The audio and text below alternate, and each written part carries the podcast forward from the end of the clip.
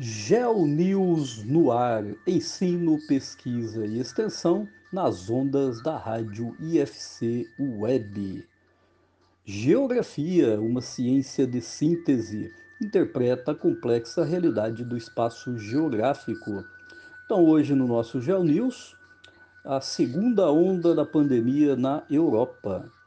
Então, nós traremos aqui relatos de brasileiros que moram em Lisboa, Bruxelas e Paris. Então, mais uma vez, a Rádio IFC Web trazendo discussões importantes e contribuindo com a comunidade.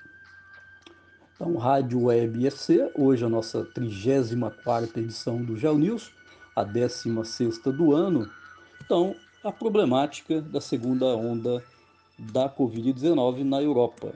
Eu começo a discussão trazendo aqui uma reportagem da, da CNN, do Christian Rogers, do dia 1 de novembro de 2020. O título é O que podemos aprender com a segunda onda mortal da gripe espanhola de 1918?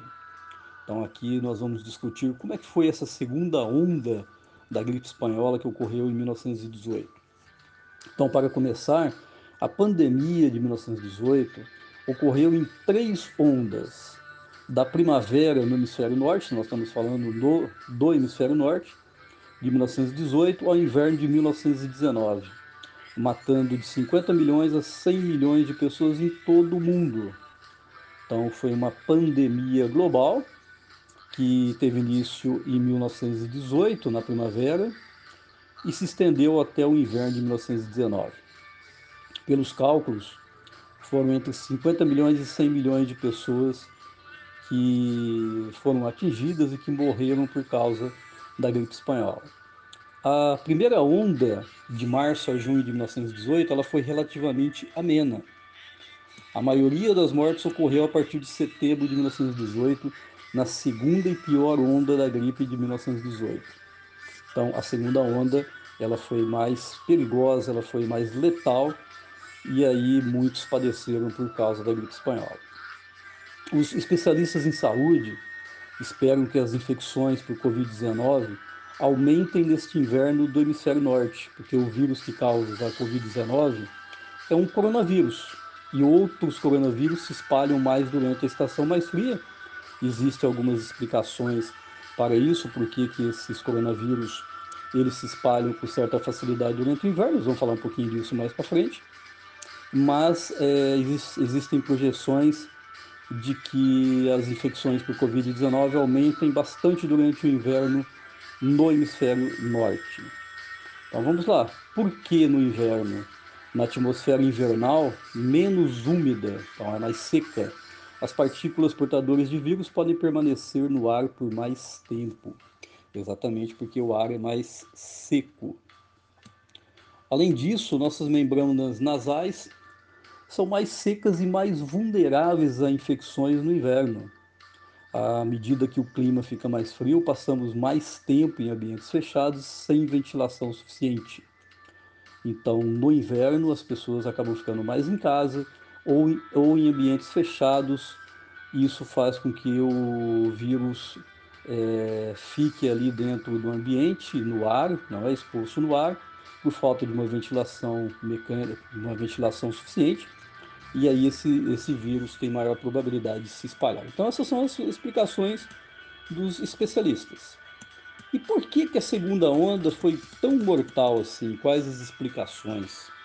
Então existem várias possibilidades sobre o porquê da segunda onda de 1918, da gripe espanhola, ter sido tão terrível, incluindo a teoria de um vírus que possivelmente sofreu mutação, que é o que os cientistas, os, os especialistas estão concluindo de que, o, de que a Covid-19 sofreu uma mutação e que essa variante que está, vamos dizer assim, atuando lá na Europa já é uma mutação da, do coronavírus. Então essas teorias elas variam desde, desde essa, essas mutações do vírus até os padrões de movimento e comportamento humano na época.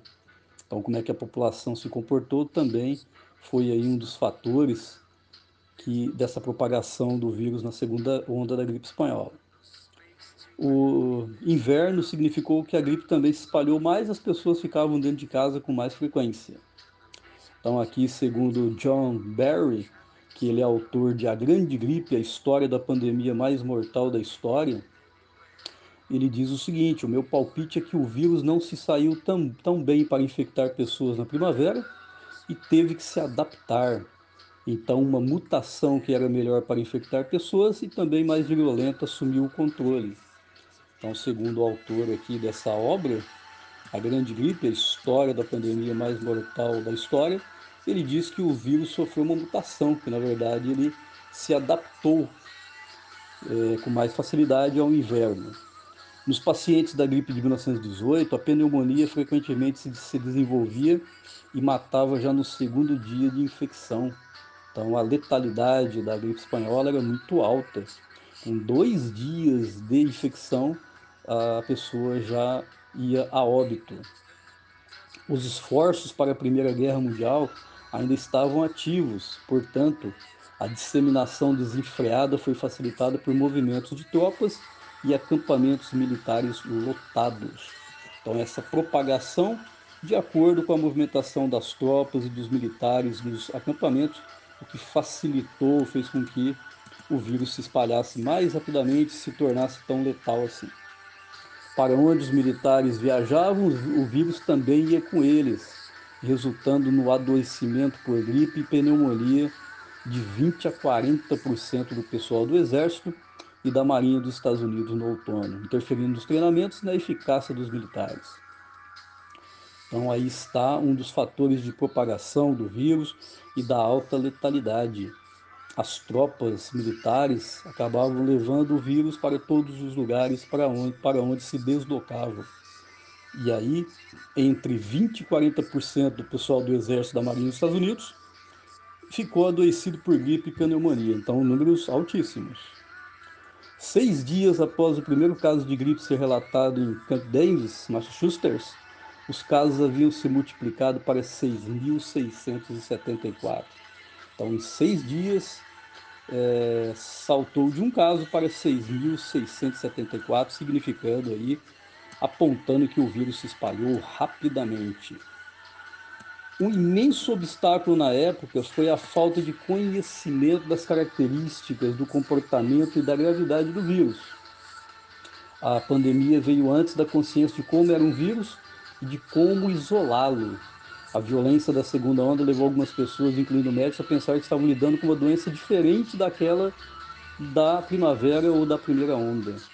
Então, essa falta de conhecimento nós acabamos é, é, observando também no caso da Covid-19, que agora se tem muito conhecimento sobre como que o vírus se comporta e aí é, fica muito mais fácil para, vamos dizer assim, lidar com esse grande problema, apesar que nós estamos vivendo a segunda onda na Europa. As mortes por gripe atingiram o pico em novembro de 1918, que foi possivelmente o mês mais mortal da pandemia. Um desfile na Filadélfia, realizado no dia do armistício, e 11 de novembro infectou milhares de pessoas. Então, essa aglomeração fez com que o vírus se espalhasse e infectasse milhares de pessoas. A gripe de 1918 atingiu toda a sociedade.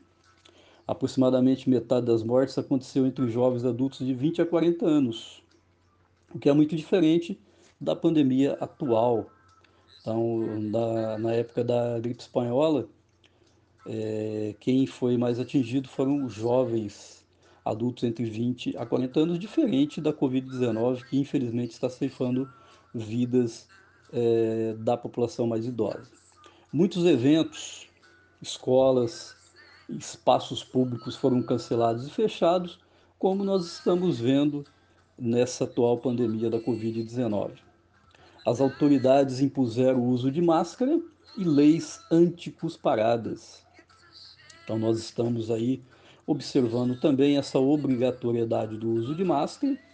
Nós vamos ouvir em um dos nossos relatos que lá na França existem multas pesadíssimas para quem não usar a máscara. E as autoridades também na época da gripe espanhola infligiram medidas punitivas, incluindo multas contra pessoas que infringiram as regras. o Marechal Geral do Exército dos Estados Unidos, cancelou em outubro de 1918 uma chamada para exercício de 142 mil homens, apesar de eles serem necessários na Europa. Então, praticamente paralisou o mundo inteiro, como nós estamos vivenciando nessa pandemia da Covid-19 também. O impacto sobre os adultos no auge significa que muitas crianças perderam um ou ambos os pais.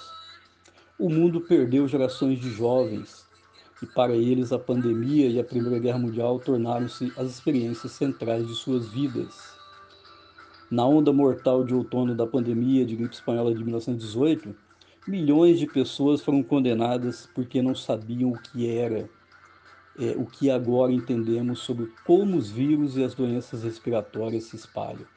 Então hoje nós temos todos os conhecimentos sobre os vírus, como que eles se comportam, como que eles se espalham. Então existe essa facilidade para lidar com o problema, apesar que não está sendo nada fácil, na primeira onda já não foi, e na segunda, nós estamos vendo esse problema se repetir na Europa. Nós vamos ouvir uns relatos interessantíssimos. Podemos enfrentar um destino semelhante se algumas pessoas continuarem a ignorar o que um século de progresso científico e análise retrospectiva da história nos ensinou sobre como acabar com as pandemias. Então, essa daqui é a mensagem inicial dessa reportagem. Eu acabei invertendo porque eu achei que ficava mais significativo no final. Hoje nós temos conhecimento, nós sabemos como o vírus se comporta, as medidas de distanciamento social, as medidas de higienização. Então nós temos que fazer a nossa parte, porque lá em 1918 não se tinha esse conhecimento e hoje nós temos. Então, é isso. Aqui no Brasil nós já passamos pela primeira onda. Alguns especialistas dizem que não, que nós não saímos nem da primeira, porque não foram feitas medidas efetivas de isolamento social e de combate ao vírus. E na Europa eles estão vivenciando essa segunda onda exatamente nesse momento. Nós vamos ouvir alguns relatos lá de Lisboa, capital de Portugal, lá de Paris, capital da França, e de Bruxelas, capital da Bélgica.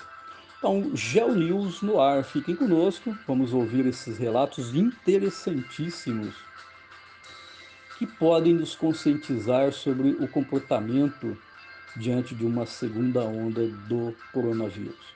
Vamos ouvir então as entrevistas e os relatos interessantíssimos. GeoNews no ar, então, hoje um especial sobre a segunda onda da Covid-19 na Europa. Eu passo a entrevistar o Marcelo Martins, que é um brasileiro que mora em Cascais, distrito de Lisboa, Portugal. Então, Marcelo Martins, muito obrigado. A equipe da rádio agradece a sua participação. É, qual a situação da pandemia em Portugal atualmente? Os números estão subindo? Como é que está essa questão hoje em Portugal? Olá, bom. Bom, em primeiro lugar, quero agradecer a vocês pela participação mais uma vez no GeoNews. Uh, estou falando aqui de Cascais, então, na região de Lisboa, né, faz distrito, uh, para falar sobre a segunda vaga da pandemia aqui em, em Portugal. Ou seja, hoje é, nós tivemos uh, o relato, né, ou seja, foi divulgado o número de, de infectados, né, nessa, durante toda a semana, todos os dias é feita a divulgação, e o que eu posso dizer é que só vem aumentando. Ou seja, é, pensávamos que estávamos controlados no primeiro momento, né, após começarem a segunda vaga na, da pandemia em Espanha, Inglaterra, pronto, países afora, França. E, no entanto, isso foi andando, foi andando, foi andando, e o que se passa hoje é que na semana passada atingiu seus 4 mil infectados, o que é um número alto para Portugal. É, isso veio aumentando mais, os números de mortos também têm aumentado, de 18, 19 passou para 25, para 26.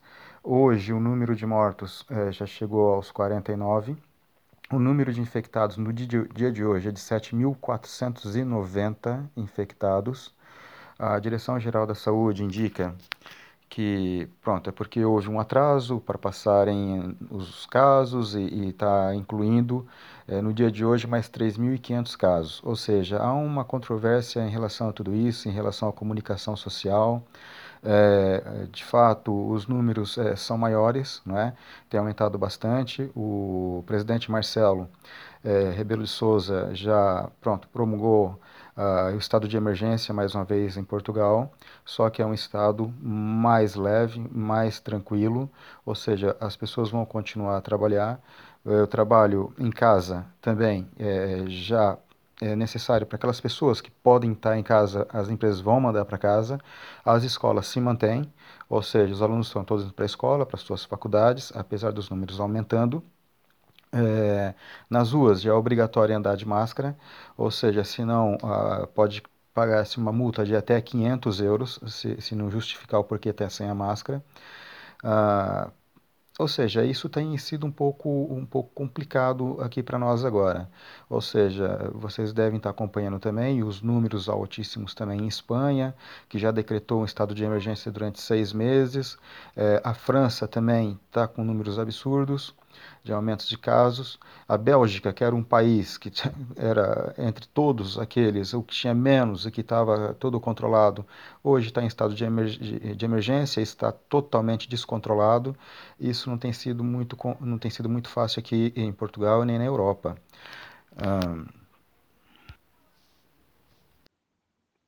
A segunda questão é: quais medidas estão sendo tomadas para evitar o aumento dos casos?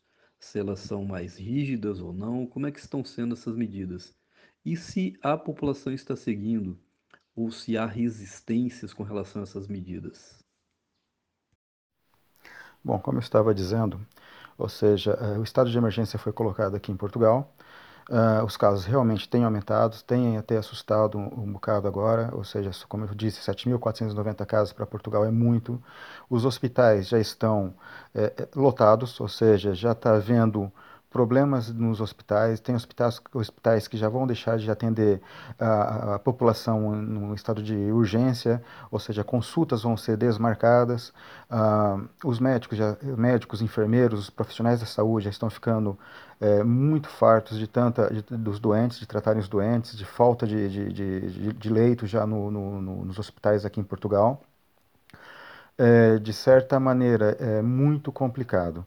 É, em relação à população, o que está tá resistindo ou não, ou seja, muitos estão seguindo as regras que o governo está propondo, mas também há muitos é, que, que, pronto, que não aceitam o, o que está se passando, porque imagina, é, você pode mandar os miúdos para a escola, mas você tem que continuar trabalhando. Os miúdos vão para a escola e acabam apanhando Covid e trazem Covid para casa, ou seja, podem passar para os pais, passar para os avós e assim por diante. Uh, os lares de idosos, está tendo surtos e mais surtos em lares de idosos, ou seja, está havendo muitos óbitos nos lares de, de, de, de idosos e está sendo possível visitá-los, é claro, eles ficando ali sozinhos, já estão no lar, ou seja, mas nesse momento é muito complicado. Se vocês hão de ver que no, ah, no, uh, duas semanas atrás, se não tiver em erro, houve a, a Fórmula 1 uh, eh, no Algarve, em Portimão, ou seja, foi liberado para 27.500 pessoas, 27.500 telespectadores que não não é, é, respeitaram o, o, espaço físico entre todos que deveria fazer isso, né? Ou seja, muitos não usaram máscaras. Já está havendo focos daquelas pessoas que lá estiveram é, em Portimão, ou seja, é, já, já criou-se uma cadeia. Uh, o MotoGP já foi cancelado, vai acontecer, cancelado assim para a população, para os espectadores, vai acontecer, mas não, não vai ter espectadores. Uh, nós estamos vivendo um bocado complicado aqui, não está sendo fácil. Ou seja, é, a população tá, tá, tá, tá não está aceitando muitas coisas que foram acordadas com estado de emergência. É, os bares e restaurantes só até as 10h30, é, centros comerciais até as 10 da noite ou seja, limitação é, em muitos pontos, teatros, cinemas, é, espetáculos, mas tudo isso leva as pessoas, ou seja, não sei até quando né, Portugal vai estar reagindo desta maneira, ou seja, o governo vai estar reagindo dessa forma, porque é evidente, os casos estão aumentando, não é? E pronto, olha, é, é uma questão de ver só casos aumentando e mortes acontecendo. E por último, Marcelo Martins, desde já a equipe da rádio agradece a sua participação Qual a sua mensagem para os brasileiros sobre a possibilidade de uma segunda onda aqui no Brasil?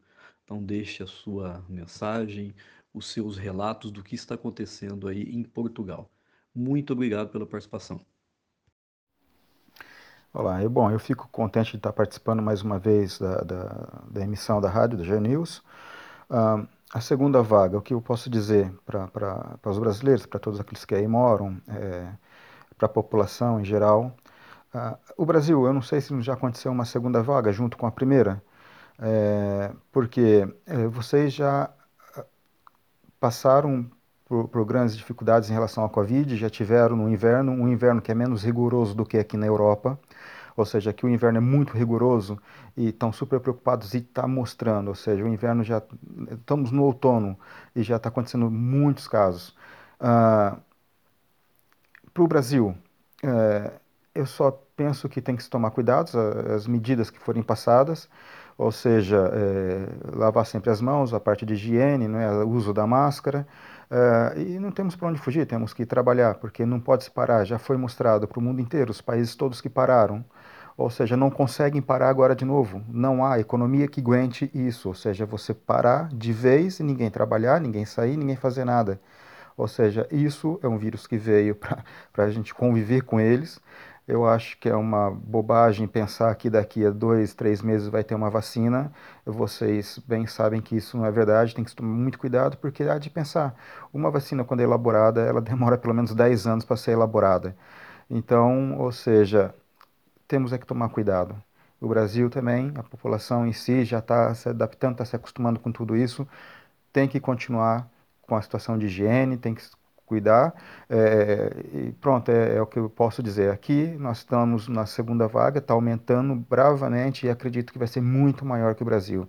É simples, é só pegar os países todos da Europa, ver a quantidade de infectados e ver o Brasil. Aí tirem as conclusões.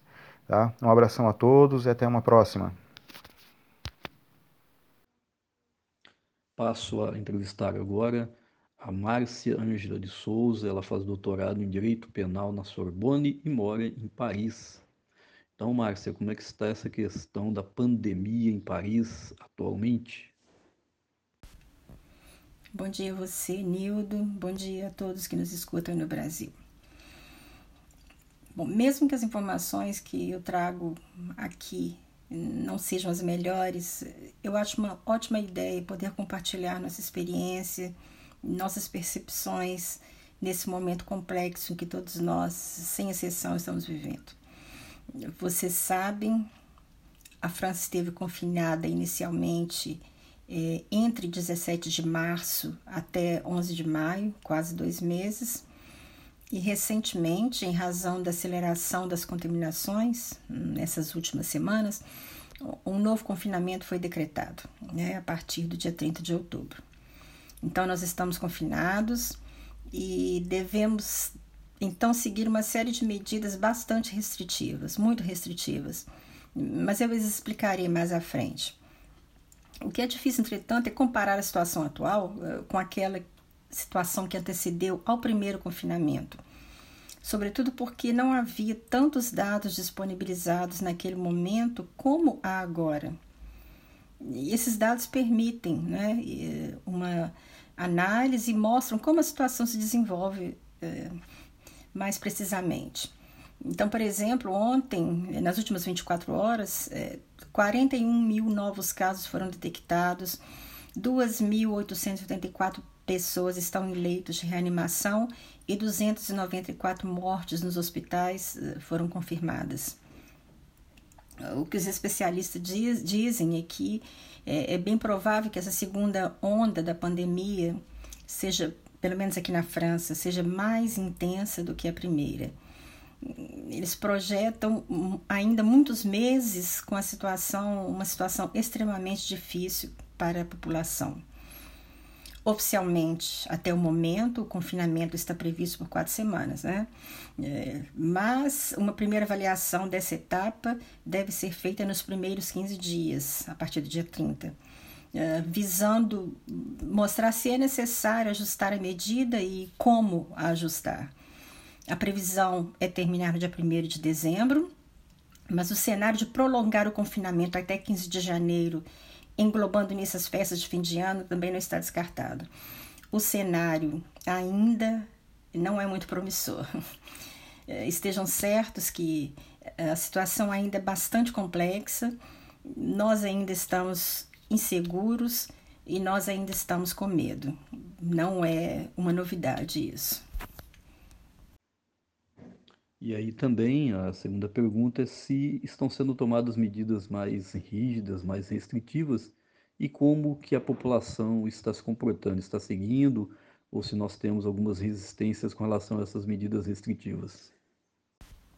Quantas medidas impostas durante o confinamento? Bom, primeiramente, dia 17, foi instituído um toque de recolher entre 21 horas e 6 da manhã. Mas, tendo em conta a situação sanitária e o balanço dos dados da pandemia, o governo anunciou então o endurecimento das medidas. Uh, há uma aplicação que se chama TUS Anti-Covid, ou seja, Todos contra o Covid, que permite a pessoa saber se ela esteve em contato com uma outra pessoa declarada contaminada. A aplicação também permite preencher a atestação digital de autorização de movimentação que, que é essa autorização de movimentação? Quer dizer que todas as pessoas podem sair de casa, sim. O espaço de movimentação, entretanto, é limitado a um quilômetro do domicílio. As pessoas podem sair com máscaras protetoras, aliás, obrigatoriamente sair com máscaras protetoras para pegar ar, fazer esporte, levar o cachorro para caminhar. E cada saída deve ser justificada com essa declaração. Além disso, as pessoas podem fazer compras, sair para fazer compras, ir ao trabalho, naqueles casos onde o teletrabalho não é possível.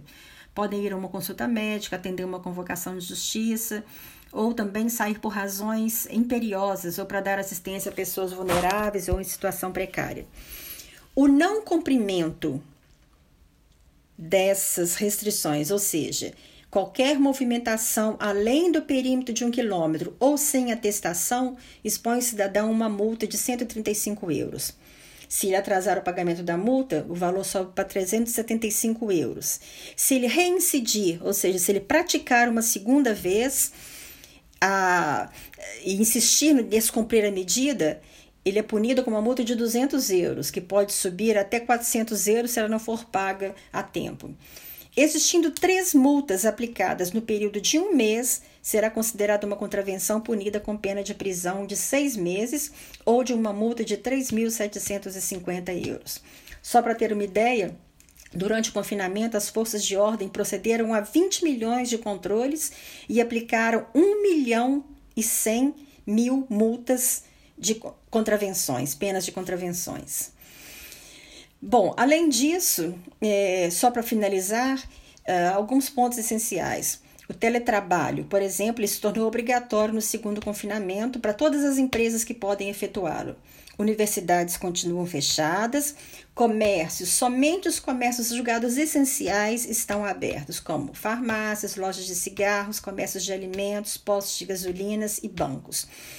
Diversão e vida social. Comércios não essenciais, como bares, restaurantes, lojas de sapatos, centros comerciais, salões de beleza, hotéis, academias, salas de esporte, cinemas, salas de espetáculos, estão fechadas. Ou seja, não tem parisiense tomando vinho, sentado numa mesinha na calçada, se divertindo. Estamos todos em casa. E por último, deixe a sua mensagem para os brasileiros sobre essa possibilidade de uma segunda onda aqui no Brasil. Quais são os seus relatos? Qual que é a sua mensagem para nós brasileiros que estamos passando também por essa pandemia? Bom, se eu posso passar uma mensagem, é, eu acho que eu vou começar com a seguinte frase: O perigo ainda não acabou, o perigo ainda não passou. O que, que eu quero dizer com isso? Que nós fizemos o primeiro confinamento, na medida do possível, corretamente. Não saímos, a não ser para o estritamente necessário, não recebemos visita, não fizemos visita a ninguém, é, cumprimos os gestos de barreira, fizemos a nossa parte. Os amigos também fizeram isso. E ainda assim, terminado o confinamento, né, quando nós acreditávamos que e estávamos a salvo, né, mais protegidos, vejam bem o que acontece. Tudo recomeça quase do zero ou ainda pior, né? Então, não é o momento de relaxar, é o momento de continuar firme, de cumprir as determinações da Organização Mundial de Saúde, de fazer tudo para nos proteger e para proteger o outro, né? porque não é somente a nossa proteção, é a proteção do outro também. Então, é preciso continuar vigilante. Eu acho que é, não é o momento de, de fazer festa, de ir na casa das pessoas, de abraçar as pessoas. Vai, vai haver um tempo que nós poderemos fazer isso, mas agora acho que ainda não é não é o momento de, de relaxar. É preciso tomar cuidado. Eu espero que que nós saibamos tomar cuidado de nós e saibamos também tomar cuidado dos outros, né? É isso que é importante. Então fica aqui os nossos agradecimentos de toda a equipe da rádio, a Márcia Ângelo de Souza, muito obrigado pela participação. Eu passo agora a conversar com o Tiago Lourenço Carvalho, que é geógrafo formado pela UNB, a Universidade de Brasília, e ele mora em Bruxelas. Então, Tiago, é, desde já o nosso agradecimento da equipe da rádio pela sua participação. Então, qual que é a situação da pandemia em Bruxelas atualmente? Oi, bom dia, Nildo. Tudo, tudo bem? É, obrigado por me convidar para o programa. Respondo com de muito bom grado, viu? Olha, aqui em Bruxelas a situação é a seguinte: é a segunda capital mais atingida a segunda capital europeia mais atingida pelo Covid, depois de Madrid, é Bruxelas. Teve uma primeira onda em março, que foi bem violenta, teve um confinamento, e agora está parecido. É, os casos subiram a um patamar muito similar aos que, aos que tiveram em março. E o governo adotou desde a semana passada um reconfinamento, com medidas um pouco diferentes. Né? O primeiro confinamento você só podia sair para ir no mercado, na farmácia e no médico. Agora tá igual, só que tem uma, uma restrição a mais que é a de Tá um pouco confuso, tá? A restrição a mais é a de você tem um como é que a gente fala? A medida é um toque de recolher. Entre 22 horas e 6 horas ninguém pode sair na rua. E o que tem de diferente para março é que é, se você tem que trabalhar e tem como justificar isso, você pode sair. Então, na prática de dia, não mudou muito a vida das pessoas. Só que a gente percebe nas ruas que está todo mundo em casa. As ruas já não estão mais tão cheias, o trânsito já não está mais tão cheio. E o belga, é, em geral, ele tem uma propensão maior a cumprir as regras. Né? Então, na, na primeira onda, eles o governo chegou a pedir autorização para o Google para fazer uma pequena avaliação pelos dados de geolocalização dos celulares, para ver se as pessoas estavam respeitando as medidas. E 99% da população estava. Então, isso, foi, isso é bem interessante. Né? É, quem tem mais resistência de respeitar as regras, que são os criticados aqui, são os mais jovens. Tem muito universitário no país, né? E esse pessoal está sempre fazendo festa. E é até injusto, né, criticar só eles, porque tem muita gente que sai também. Mas é, os, os, bares estão proibidos de funcionar já tem duas semanas, bares e restaurantes todos fechados, e agora com o toque de recolher. Então eu acho que as medidas estão bastante estritas, né? O governo levou bastante a sério. Na primeira onda, o governo foi muito criticado por ter demorado a tomar as medidas, demorado a fechar. Depois que fechou, é começou a ter resultado e agora eles foram um pouco mais rápidos. Só que o governo, é, não havia um governo belga eleito, né? Quer dizer, tinha havido as eleições, mas eles não tinham formado o governo, e agora sim eles têm um governo oficial. Na primeira onda, eles fizeram um governo de emergência só para coordenar os esforços contra a pandemia. Então, é... resumindo, como é que eu vejo? Eu acho que a Bélgica tem lidado muito bem com a situação, eles têm uma estatística muito boa de todos os leitos do país. Acho que são mais ou menos 10 mil leitos de, de UTI para uma população de 10, 11 milhões de pessoas. Eles monitoram isso com muito cuidado e as cidades que já estão transbordando, eles têm um sistema logístico para trans transportar as pessoas para outras cidades.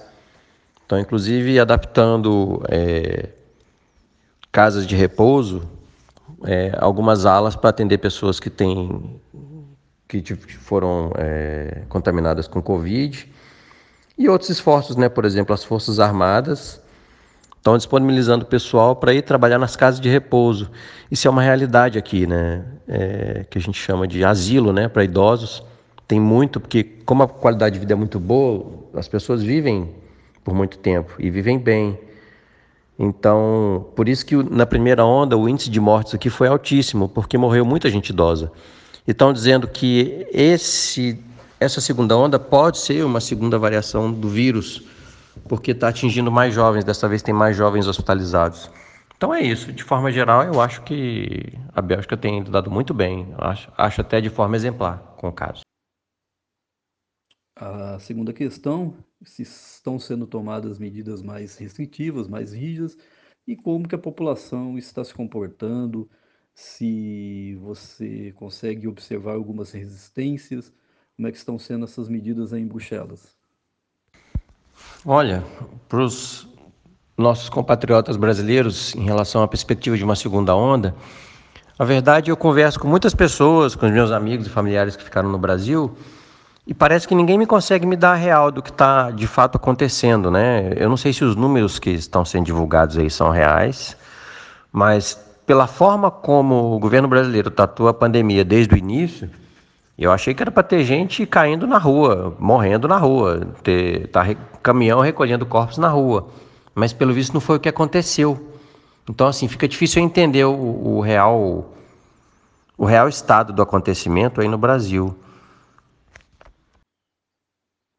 E por último, Tiago, é, deixa a sua mensagem para os brasileiros sobre a possibilidade de uma segunda onda por aqui quais são os seus relatos, quais são as suas, as suas mensagens para nós brasileiros que também estamos passando por essa pandemia que praticamente paralisou o país e agora nesse momento estamos passando por uma certa flexibilização, mas também com essa perspectiva de uma segunda onda. Muito obrigado pela participação. Eu tenho a impressão de que a gente nunca saiu da primeira onda aí. Ela pode estar só é, estabilizada. Mas se é para ter uma segunda onda aí, se, se, vamos supor que haja, uma, que haja de fato uma variação do vírus que pegue pessoas mais jovens, eu acho que pode ser muito grave. É, e o que eu ouço, o pouco que eu ouço das pessoas que eu conheço que estão aí, inclusive meus pais, é que as pessoas pouco respeitam as regras e saem na rua como se nada tivesse acontecendo. Então, se eu tivesse que dar uma mensagem para as pessoas é vamos encarar esse período como um período de, de restrição mesmo. A gente se restringe agora, mas para que a gente possa ficar vivo e tocar a vida depois, né? Mas, bom, é isso que eu posso dizer, viu?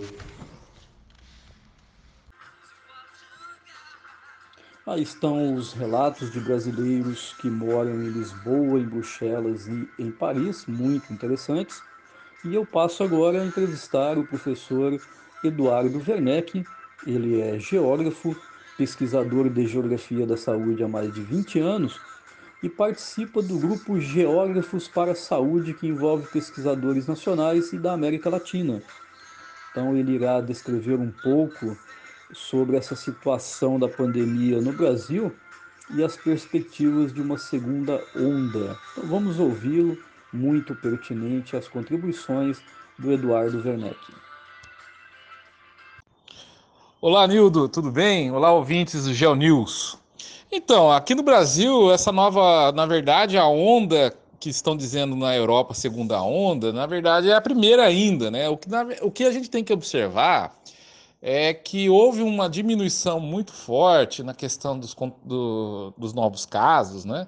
E, em função das medidas tomadas, do, do distanciamento, da questão é, também né, de ações que, de preventivos como máscara, né, controle de, de locais, né, essa, é, que, que de uma certa forma coibiu aglomerações. Percebam que na medida que houve a flexibilização e a, e a retomada de, da, da fluidez das, da, da, das pessoas, a concentração começou de novo a ser presente e automaticamente os índices de contaminação voltaram a ser crescentes. O que isso tem mostrado na. o que, que essa nova onda, o que a gente vai, eu vou dizer, é, essa nova retomada dos números tem mostrado, né? Que as medidas de, de distanciamento foram efetivas, foram, foram, foram importantes, e na medida que houve o relaxamento, mostrou que é, ainda não temos ainda uma, um, um, um, uma imposição não, mas um, uma adequação né, das pessoas a, aos, ao, a essa nova condição que, que, a, que nos obriga a tomar. Né? Essa, nova, essa nova realidade ainda, tá com, ainda existe uma certa dificuldade por conta justamente agora, acredito, por conta também da nova vacina. A vacina deu uma, uma certa. Anim, animou os ânimos das pessoas e, e, que tem ajudado, de uma certa forma, a, por, por, paradoxal que seja, a relaxar as, as questões dos cuidados. É, eu fico preocupado que aumentou também os casos de mortes, né? Então a gente tem percebido que a, a, em alguns lugares do Brasil apesar de nós não termos um índice elevado de, contamina de contaminação, porém os, os indicadores de, de, mortalidade têm sido bastante efetivos, né, bem fortes. É, então, o que tem elevado o grau de letalidade da doença. Mas isso não é geral, né? O Brasil é gigante, tem regiões que têm controlado, tem outras que têm ah, assumido essa nova, essa nova postura, né? De flexibilização e automaticamente ter aumentado os números de casos. O que é preocupante ainda, de uma certa forma, é quando a gente ainda vai, vai, vai, vamos dizer, uma certa forma, vamos pagar para ver, é com a questão da flexibilização para as escolas. Né? A gente sabe que a escola é um lugar aglomerado e a gente tem uma certa preocupação por, por ver as escolas, né? Mesmo com todas essas medidas protetivas, a gente sabe que na França e, e na, na Inglaterra isso foi completamente ineficiente.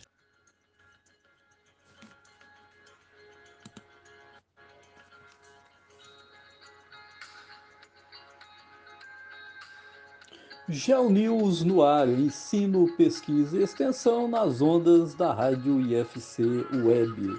Então essa foi nossa edição especial sobre a segunda onda da pandemia na Europa relatos importantes, pertinentes e interessantes de brasileiros que moram em Lisboa, Paris e Bruxelas.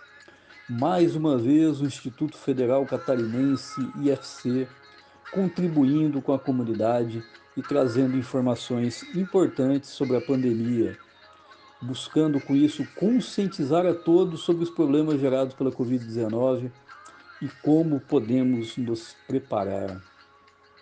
Logo voltaremos com uma nova edição do Geo News, trazendo temas importantes para a sociedade.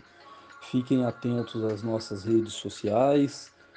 Eh, nós temos programas interessantes e importantes que também trazem informações para toda a comunidade. Geo News no ar, ensino, pesquisa e extensão nas ondas da rádio IFC Web. Obrigado pela audiência e até breve.